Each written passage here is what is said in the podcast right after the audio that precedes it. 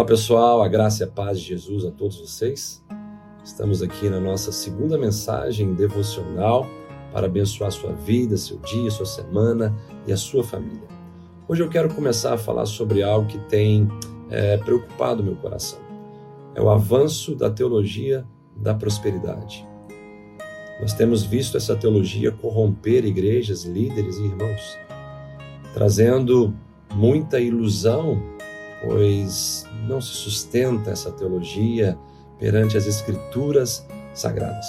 Então vamos pensar de forma objetiva e clara sobre o refutar dessa teologia tão nociva no nosso meio.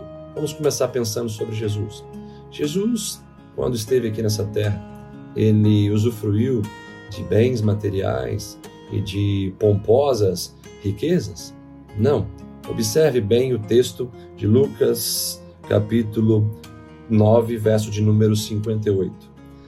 As raposas têm os seus covis e as aves do céu ninhos, mas o filho do homem não tem onde repousar a cabeça. Jesus não tinha nem onde repousar a cabeça no sentido de ter uma casa própria, nem mesmo um jumentinho ele tinha para montar.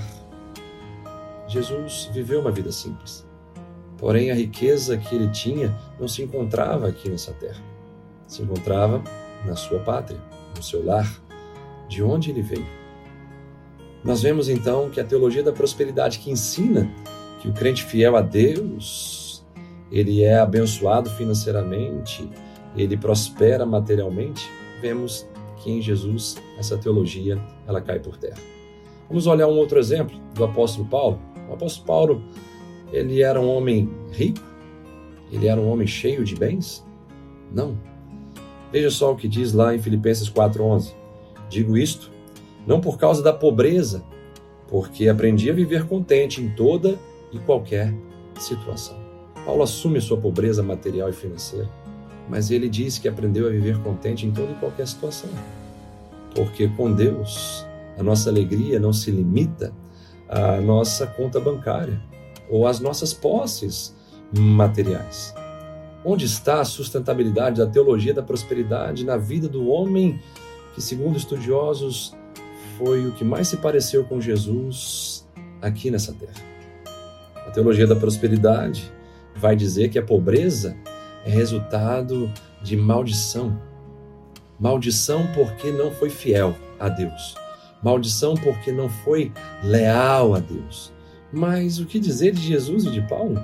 Será que eles foram infiéis e desleais a Deus? Tome muito cuidado, porque o próprio apóstolo Paulo, em 2 Timóteo 4, versos 3 e 4, vai dizer o seguinte: Pois haverá tempo em que não suportarão a sã doutrina, a verdade que nós estamos falando aqui. Pelo contrário, cercar-se-ão de falsos mestres, segundo as suas próprias cobiças como que sentindo coceira nos ouvidos, e se recusarão a dar ouvidos à verdade, entregando-se a fábulas, a mentiras consolidadas. Muito cuidado com a teologia da prosperidade.